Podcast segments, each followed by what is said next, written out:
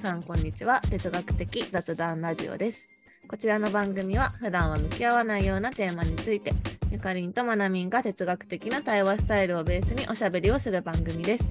思考を深め自らの言葉で表現する楽しさと面白さを皆さんにお届けできると幸いです。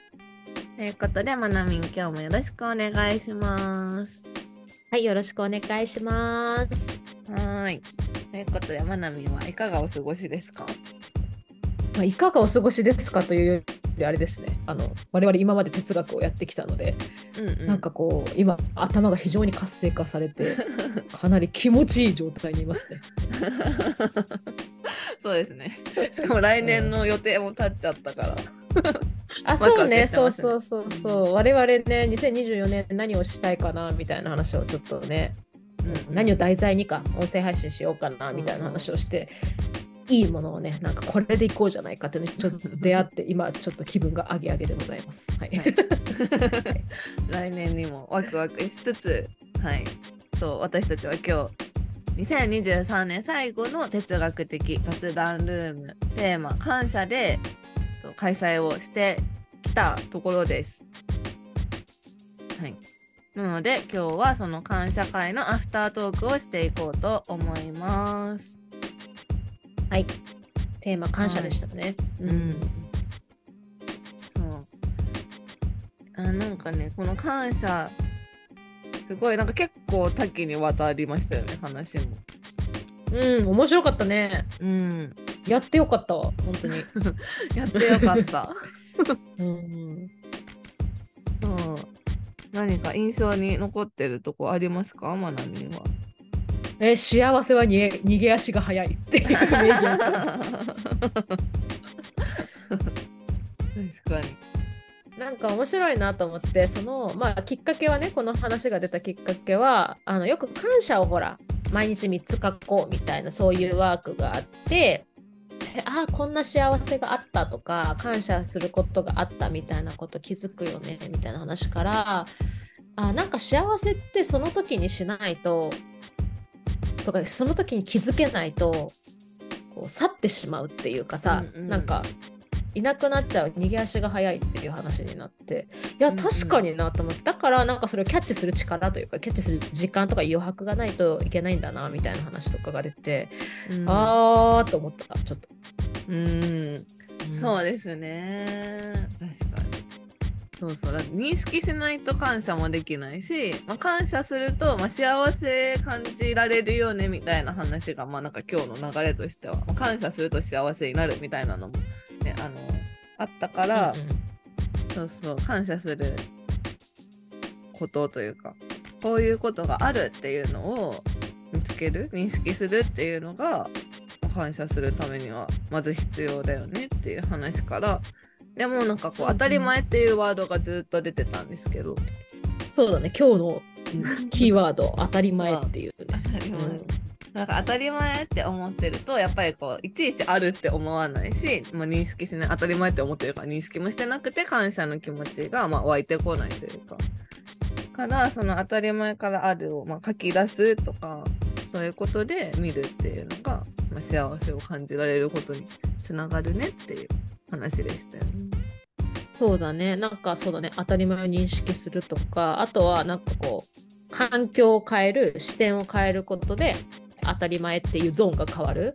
で私が言ったのがその海外に来るとレストランでおしぼりが出てこないわけですよ。うんで今までそんなに日本にいる時におしぼりに対してめちゃめちゃ感謝をしたことなかったなと思って来てからわああのおしぼりがめっちゃありがたかったんだなってめっちゃ思ったっていうのがあるからやっぱりなんかそういう環境を変えるとねなんか気づけるものはやっぱりあるよねとかね面白かったなっていうふうに思うしうん。あとはなんかもう後半出てきたんだけどやっぱりその当たり前の中にもより生存危機にあるもの生存に関わるゾーンに入れば入るほど感謝っていうのは大きくなるし気づきやすくなるっていうのがあるよねっていう話でで参加された方がお話しされてたのがやっぱりコロナ禍で、えーお客さんがなかなか来ないっていう時にお客さんがもともと何百人も毎日来てくれたのが30人来てくれた。もうすっごい感謝。もう本当にスタッフみんなで礼をしてありがとうございましたって言って一日を終えるっていう話エピソードをねシェアしてくださったんですよね。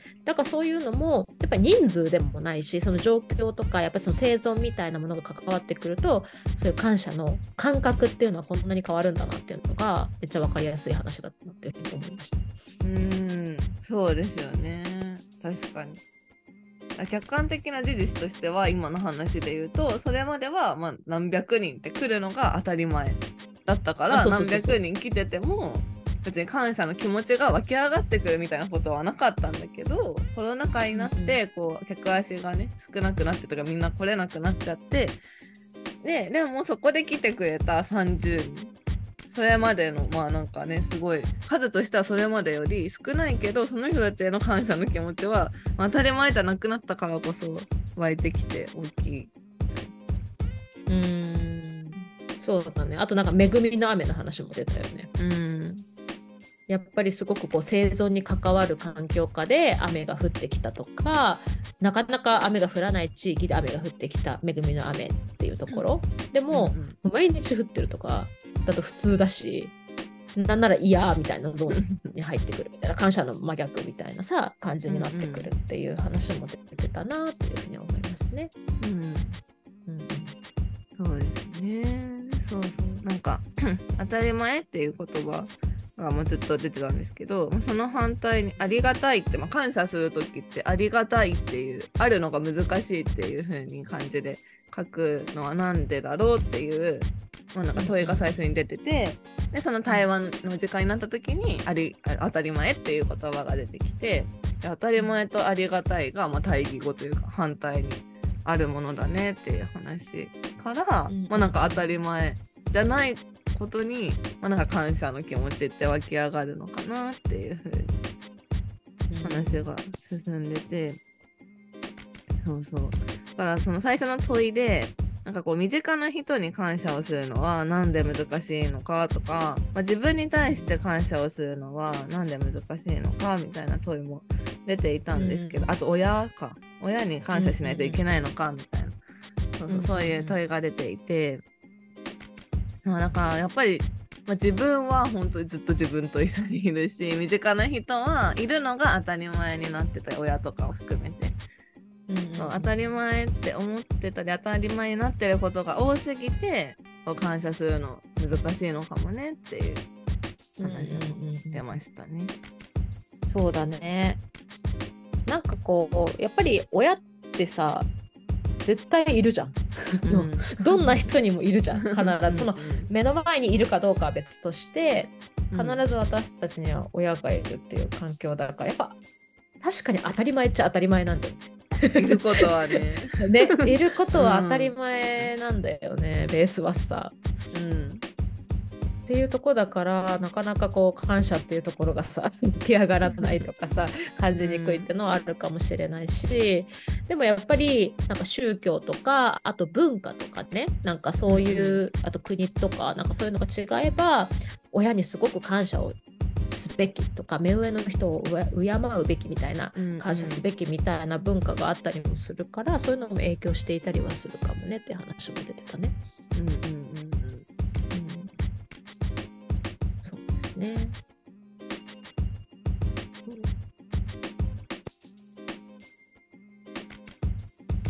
あとあれかな、うんうん、うんうんうん。どうぞ。いやなんか感謝ってなんかこうまあ、その地球とか そういう自然とかにあなんかありがとうって、うん、あなんか感謝だなってこう思う時ってあるけどなんかそういうのは、まあ、自分から湧き上がってくる。あなんかこんななんだあなんか地球わかんない。自然に対してこうなんかあなんかこういう自然があってよかったなとかだから私生きてるんだなみたいなのとか思うってなんかこう湧き上がってくる、まあ、それは自然に対してじゃなくても人に対してもそうなんですけどこう湧き上がってくるっていう感謝はなんかそういう気持ちとして湧き上がってくるけど、うん、なんかこうでもその「ありがとう」っていう言葉とか、うん、コミュニケーションの感謝みたいなのもあるよねっていう話になってそうそう。でなんかその奥にある気持ちありがとうって言った時の奥にある気持ちがなんかそのまあ、どこに向いてるかとかもだしその大きさとかがずれてるとこの「ありがとう」っていう言葉のやり取りで違和感が生まれるみたいな。話をそう出たりして。そうそうそうそう。そううんだからなんかやっぱ感謝っていうとことかさありがとうっていう、まあ、このテーマずつ大体皆さんこうなんていうのかな。あの心からありがとうと思うとかさ旦那さんに感謝するとかさなんかこうねなんかクライアントさんに感謝をするとかさそういう感じの多分感覚だけど、まあ、日常目を目をこう何こう配ってみるとさあの例えばコンビニとか行った時に「いらっしゃいませありがとうございました」みたいなのがあるじゃないですか。あれも確かに感謝はされているのかもしれないけれどもそのうん。心から本当に今日来てくれてありがとうみたいなものとまた違うニュアンス感がある。本当におはようみたいな あの感覚のありがとうみたいなものもあったりするから。うんただなんかそのねいやこっちめっちゃ本当にありがとうって言ってほしいっていうかさそういう状況なのにうんありがとうございましたって言われたらさあなんか え？みたいなさ。軽っ。軽ってなることはありそうだよねみたいなさ。うんうんうん そうなんかいろんなありがとうがありますね世の中にはね。うんうんっていうの気づきました。そうそうそうそう。私もなんか、まあ、話に出たっていうよりもそのなんかありがとうって言わなくてもすごい感謝を感じてることもあるし感謝そんなに感じてないけどそのありがとうございましたみたいなこともあるし そうそう言葉だけじゃないこともあるからね、うんっていうね。そうそうそう。でもやっぱりさ基本的にはねうんうんあの言われて悪い気持ちがするものではないからうんうんありがとうは伝えていきたいねとは思うかな。感謝は伝えていけるような人になりたいなと。そうですね。うん、確かに。てか、まあ、感謝を、まあ、伝えるのもそうだし、なんか感じられる人でありたいなっていうのは今日の話ですごい思ったなともう思う。感謝を感じられる人？うんうんうん。だからその当たり前レベルを上げないというか、当たり前に気づける自分でいたいし、なんか多分その当たり前って思ってなかったら自然とこう感謝の気持ちも湧いてくるんだとしたらそうなんかそういう気持ちを何に対してもっていうのは難しいかもしれないけどこうねあの感じられる自分でありたいし感じた時は相手が人だったら伝えたいなって思いました。そうだね。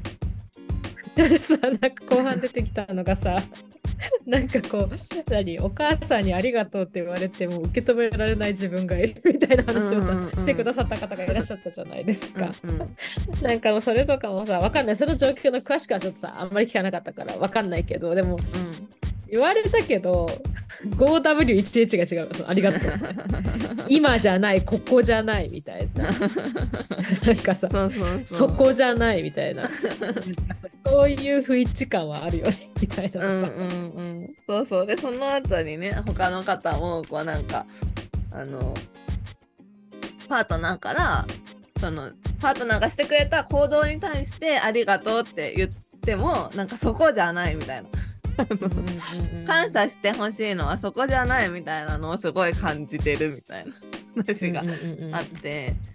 そうそう。でなんかそのねそのことに対してまあなんかその行動レイヤーかあり方レイヤーかなんかどっちで感謝をしてるかみたいなのがずれてるんだよねみたいな話が出てたんですけど。いやそれめっちゃあるなと思って、うんうん特に夫婦関係めっちゃあえる。な。めっちゃあるよね多分さ、ええだから例えばさえっ、となんだ洗濯物を干したとするじゃん、うん。そしたら、うんうん。行動レイヤーっていうのは洗濯物を干してくれてありがとうってことだよね。そうそうそうそうそう。その事実に対してありがとう。うんうん、そうじゃないんだよね。ってことはそのありがたレイヤーは何なんだ？あり方あり方レイヤーはでも例えばなんかその子供を見てるとか他にやることがある中ででも洗濯もこうやろうと決めて なんかその次の日に着る服がちゃんと綺麗になんていうの 綺麗になってるようにとか考えてその時ちょっと無理してやったとか 洗濯を。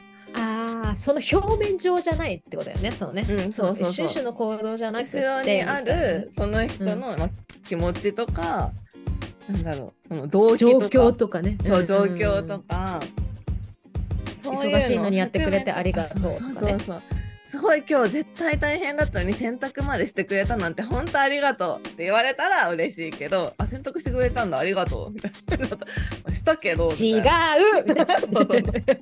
したよじゃない。そこじゃない。そうそうそう。そういうそういうのある。あるある。あるあるある。わかるわ 送ってくれてありがとうじゃなくって時間を作ったことっていうかそうみたいな。そうそうそうそう。そう。そうなんですよ。あーあーねそうだからいつもありがとうとか別にそれ言われて嬉しくなくないけどいつも何がありがとうなのとか思ったりすると思って。いつもって何みたいな。あるよね、だからなんかその話の延長線上からそのありがとうの悪用感謝の悪用ってあるよねみたいなさなんか なんかなんだろうね。なんかこう結局その人に対するありがとうっていうよりは自分が自分本位なさなんか自分うん。本位なありがとうっていうのもあるよなと思うよね。かに。でもなんかそれでも出てたんですけどこうなんか「ありがとう」って言い続けたらその感謝の気持ちが湧いてくるのかみたいな、まあ、問いが出ていて。でその、まあ、なんかちょっと違うけどその感謝ワークみたいなのって感謝できることを書き出すみたいなのもなんか「ありがとう」を見つけるっていう意味ではなんかそのありがとうって言い言い続けるわけじゃないけどそのありがとうって思い続けたら、まあ、自然とあこれもよあったこれもあったあ感謝みたいな風に湧き上がってくるよねっていう話ではあったんですけど、でもでな、まあ、ありがとうって言われて嬉しくまあありがとうって言われたら基本は嬉しいっていう前提もあってだからまあなんかそうやって思った思ったこと見えたこととかに「ありがとう」って言うのは別に悪いことじゃないと思うけど「なん。かありがとう」って言えばいいんでしょ？みたいな感じで多分「ありがとう。うん。ありがとう」って言ってるともうなんかそれ絶対伝わるしなんかだんだんこううんなんか受け取る側もなんかそこじゃないみたいなのが積み重なってイライラすることありそうだなって。もうコミュニケーションの話だよね、本当にね。そうそうそうね、めっちゃコミュニケーションの話だなと思ったわ。ううんーん、そうだね。うーん。まあでも本当に最初に出てたけど、感謝をする、されること、することってやっぱりエネルギーになるっていうのもすごくいい言葉だなと思ってさ、いや、本当にそうだなって思うから、うん、なんか、まあ変なね、使い方っていうかさ、じゃなければやっぱりこういうの大事にしていきたいなと、まあ、純粋に思った回だったかな。うんうんうんうん。そうですね。あとはなんかそのさ自分に感謝は難しい。その自分への感謝みたいなさ話も面白かったなと思ってて、うんうん。ゆかりんは自分に感謝することありますか？かにそう言われると確かにこう意識的にとかその過去の自分があっての今の自分だよとかそのなんか過去の傷を癒したいみたいな時に、そういうなんか過去の自分に感謝するみたいなことをやったことはあるなって思うけど、うん日常的にとか別に何にも意識してなくてああ私に感謝って思うことはないかもって思いました。うーんえなんか私はさなんかこう海外に来たこととかもそうだし、いろいろこう自分の働き方とか生き方をさシフトチェンジしたあの選択をあのと時にやった自分にマジで感謝って思うんだよね本当にあの時の私グッジョブみたいなさなんかうん。思ったりするからなんかそういう意味ではあったりはするのかもしれないけどでも結構自分に関してはよっぽどそういうさこういうシチュエーションだったから私もそうやって思い浮かんだけど、うんうん。なかなか意識しないとしないねと思った。そう。そうそう。なんか感謝までいかないなって思う。なんか自分のこと考えてても。うん。なんか自分に対して感謝みたいな気持ち湧き上がったことないかも。そともんなには思ったりないかもね。その人とか、その自然とかになんかこう思う時あるじゃないですか。あもうなんか本当、なんか最近私すごいなんか感謝の気持ちを感じるようになってその散歩とかするようになって、うんうん。なんか私って本当なんか恵まれてんなとか思うんですけどなんかその気持ちをなんか自分に対してはそんなこと思ったことない気がする。自分に感謝してはいるけどもちろん。うん。なんかさそのさ、うん。視点とかさ環境っていうのもあるけどもう一つさなんかこう感謝しやすいゾーンみたいなのあるかもね。それぞれ。うーん。あ対象ってことですか？うん？なん対か象ってことじゃなくて？た対象とかうんそうそう対象とかジャンルっていうか。うーん。なんか例えば人に対してとかうん感謝をすごく感じる人とかなんだろうな。自然に対してとか宇宙に対してとか、まあ、視座っていう言い方もあるけど視座とかともまた違ってうんなんか感覚？うんうん。こ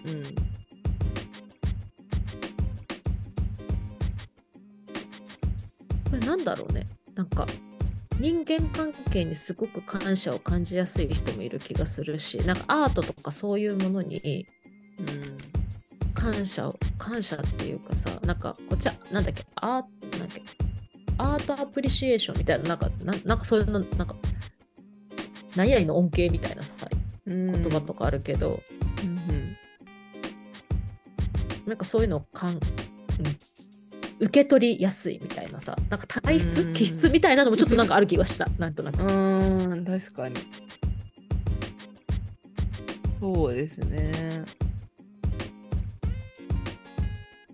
そうですね。でもやっぱりなんかちょっとこの雑談の中でもちょっと話したんですけど感謝の気持ちが湧き上がるのってなんか自分の欲求が満たされた時な気がするって思っていて。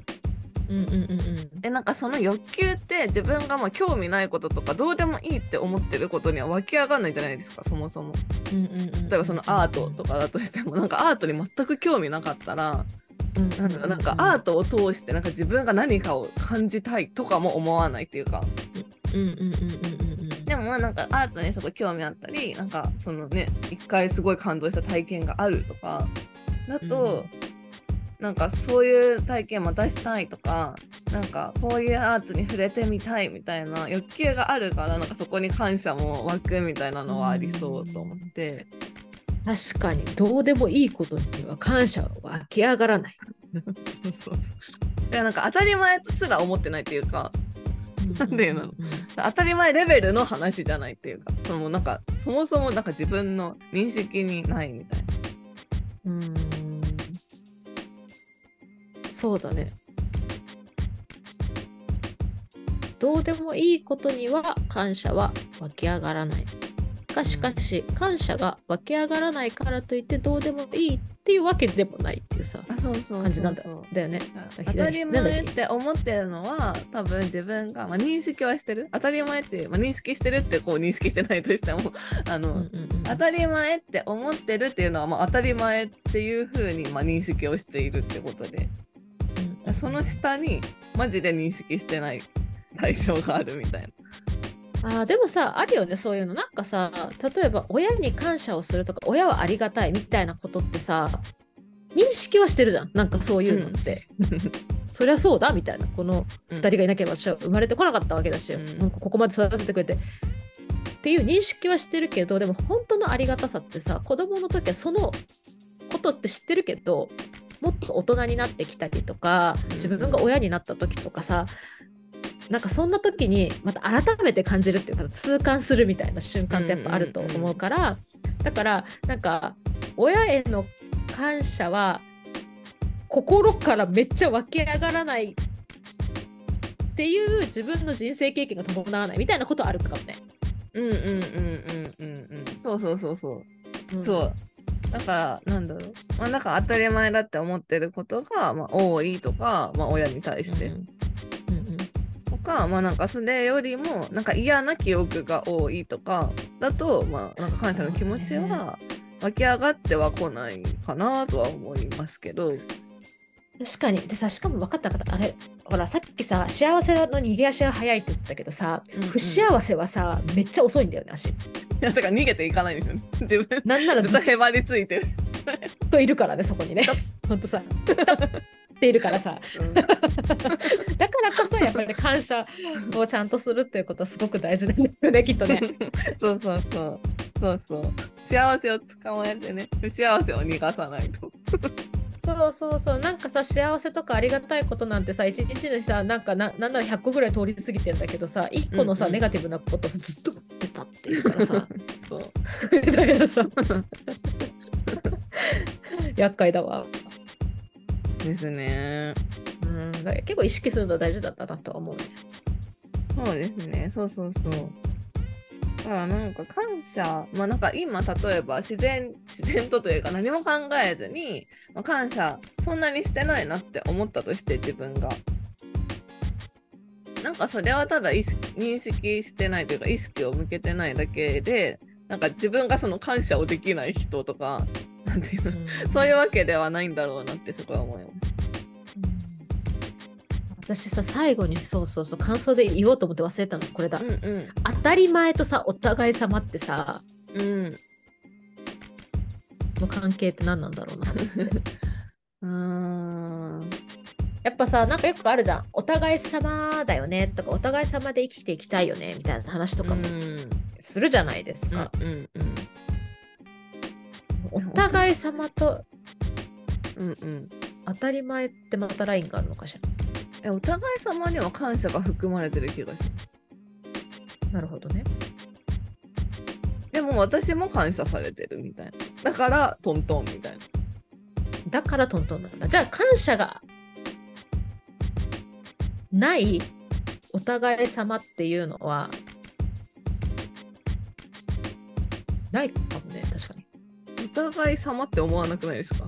じゃなかったらなんか別になんだろう。なんか当たり前だったらなんかお互い様にも思わないっていうか当たり前だから。相手がやるのも当たり前私がやるのも当たり前。そこに別に感謝はないみたいあー。じゃあなんかやっぱりまあそれを今言うかとかさなんか示すかっていうのは置いといたとして、うんまあ、いろんなうんうん。当たりあのお互い様があると思うから、うんうんうん。置いといたとしてやっぱりお互い様になるためにも感謝をするっていうのから始めないことには一生お互い様にならないってことだね。なやってもらっって当たり前からはお互い様は生まれませんってことですね。て、うん、だってやってもらってることにも気づいてないんですもんね。多分当たり前だったら。うんうんうんやってることにも気づいてないし当たり前だとしてでもさそうだするかってことですよねだか。らうん。結局。いやでもさ本当に家事の分担とかそうだ。家事の分担というかさ家事とかもそうじゃない、うんうん。なんかお互いが当たり前当たり前です。お互い様ってないかもね。そう。やっぱりやってくれてありがとうありがとうの中でお互い様が成立してるよね確かにね、うんうんうんうん。いやーそうですね感謝していこうぜ。確かに。いやでも最近そうそれで思ったことがあったんですけど。うん。こうなんかあの子供が生まれてすぐもっとあのふたもっと子供がちっちゃい時で夫婦関係が悪かった時って、私が、まあ、ほぼ家事育児をやってたわけですよ。一人で。うんうんうん。で、まあ、夫は働いてたんですけどなんだろうなんかそのそれが当たり前だと思われているみたいな この状況が、まあ、夫から当たり前だと思われてでも私も多分その夫が働いてることとかに当たり前って思っちゃってたのはあるんですけど、なんか思われお当たり前だと思われてることに腹が立ってたみたいな。うん最近はなんかその別にその家事育児の、まあ、負担減ってはいると思うんですけどその当時に比べたら。でもなんか私が全部やんなきゃいけない時とかに夫はそれを分かって認識してるからなんかちゃんと感謝を伝えてくれたりとか、まあ、なんか、まあ、その言葉で言わなくても認識してくれてるなっていうのが分かるからなんか全然別にイラつかないみたいな。うんうんうんうんのがあっていやだからその認識するっていうことがすごい大事なのかも。視野に入れるってことだよね。視界に入れるっていうかさ、大事だよね。わかるわかるわかる。いや、大事だよね。視界に入れよう。当たり前として流すんじゃなくてやっぱりなんかその当たり前レベルを下げるっていうのもなんかちょっと違う気もするんですけどなんか当たり前から出すみたいな行為が大事だなって。思うね。いや、本当だね。感謝していこうと思うわ。めっちゃシンプルなそう 答えなんだ本当にそうけどさ。いやなんかやっぱり感謝できる自分でいたいって思う。うんでも多分それは当たり前からなんかいろんなものを今自分が当たり前って思ってることを認識していけばなんか自然と感謝できる対象とか範囲が増えていくんだなって思うとうんなんかそれやるやればいいよなって思う。かさ、必ずしもその、まあもちろんね、言葉にしたりとか、いろいろ分かりやすい形とかで伝えるのも大事だとは思うけど、なんかそれ、れが得意じゃない人とかもいるけど、でもなんかさ、意識に置いとくとさ、ちょっとした行動とか言動とかがちょっと変わってくるじゃん、そういうのって。で、相手になんかそういうのって伝わってる気がするから、うんうんうん。まずは当たり前の枠から出て、自分の視界に入れていくっていうかさ、うんうん大事だなと思うわ。そうですね。ちょっと見ていこう。いろんなものを。うん。だからそれがめっちゃ簡単にできるのがやっぱりなんか1日3個感謝うんしてることを書きましょうとかさああいうワークっていうのはまあそういう意味で本当に意味があるものなんだなっていうのは思うね。そうですね。意識を向けるっていう時間です。うんうんうんうんうん、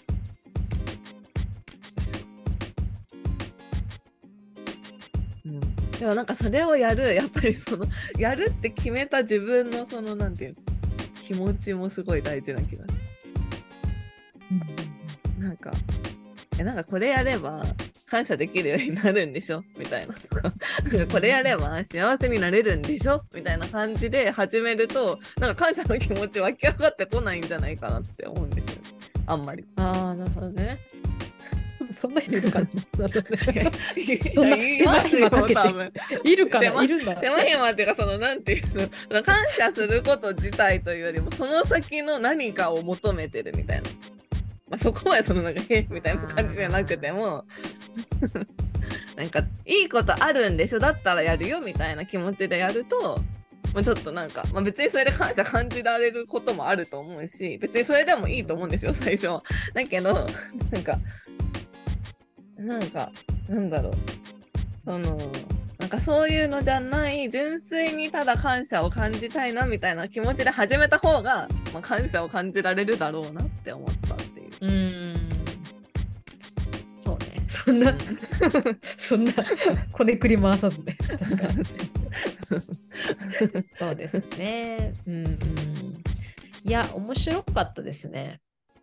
うん、面白かった。うん、なんかすごい勉強になるね。本当に。毎回思いますけど。そうやっぱりなんかこれは一人で考えてても絶対にこれなんか気づかなかったり、まあ、し自分のね認識に上がってこなかったりすることがこうなんかいろんな人と哲学するからこそなんかそれこそ自分の思考の枠広がるなって思いますね。多分さこういう話ってさ書籍とかさ YouTube とかにはさ5万と上がってんだと思うんだけどさやっぱり自分たちの言葉で、なんていうの自分の頭で考えて、うんなんか言葉にしたものって残るなと思って改めてなんか今日思ったわ。まあめっちゃ普通の話じゃん。感謝していこうぜって話なんだけどさ 結論的にはさ。結論はねそこら中に転がってるものと一緒なんですよ大体。うん、そうそうそうそうそうそう。でもやっぱりその過程が大事でだから自分への落とし込み度が違うなって違思うね。違うね。そう人から言われてやるのと自分からやるのって本当なんかもう運命の差があるじゃないですか。あるね。うん本当に。いや、本当に。ということで、まあ、感謝の回ですけど、はい本当にね、私たちも感謝だねってさっき話をしていたんだよね。うんうんうんなんかこう、さあ私たちは今配信何回ぐらいやったんだろうか、これは。もうすぐね100回になるんですよ。多分今あもうすぐ100回。そうあれがいやだってさうんうん。結構な数の方が聞いてくださっていたりとかするエピソードもあったりねするし。だって合計で2万回以上再生されてるんですよ この番組。ねでさ2すごくない万回か？ける私1時間ぐらい喋ってるじゃないですか。うん世界のどこかの誰かが2万時間聞いてんでしょ？そうですね。本本当にさ感謝だよなって思う。いや本当ですよね。これはね本当に湧き上がってくるやつです。って感じ、これが多う分ん97回目のエピソードですね。これが97回うん。いや本当にそれにも感謝だし。で私たち2年だよね？約2年間。そうそうイベント始めてから丸2年ですね丸2年だよね。ほぼほぼさ休まなかったんじゃないかな。うん。そうだ1回くらい休んだ？休んでないよねやってない月はないと思う。そうね。回数はまあ結構ばらつきあるけどうんうん。一回もやらない月はなかったしなんならこの音声配信もねだってほぼ休んでないですよね。ほぼ休んでないんじゃない？1, 回ぐらいじゃ一ない？回だけあやばいみたいになってなんか一週だけ多分なかった時があったんですけどうん、それ以外はず1っとやってる年半ぐらいの間。でね最初の方は週に配信してたから。うん。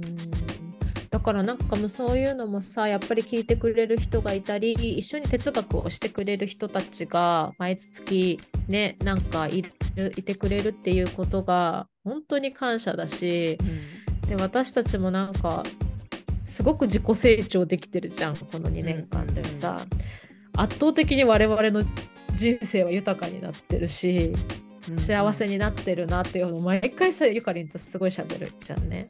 だから本当に感謝です。心から感謝です本当に本当に本当にそうです。ねいやでも本当今思ったけど話まなみの話を聞いてて。いやなんか2年間毎月、まあ、最低1回やっててイベントを。なんか参加者がゼロだったこと1回もないなと思って。やばくないですか？でなんかさ私もさこんな性格だからさ もう曜日も時間帯もバラバラじゃん。そうそう、ね。回数もバラバラだしさ、うん。でもなんか絶対誰かが来てくれるのはさいや本当にありがたいことだよね。うん本当に、うん。本当に。いや皆さんありがとうございます本当。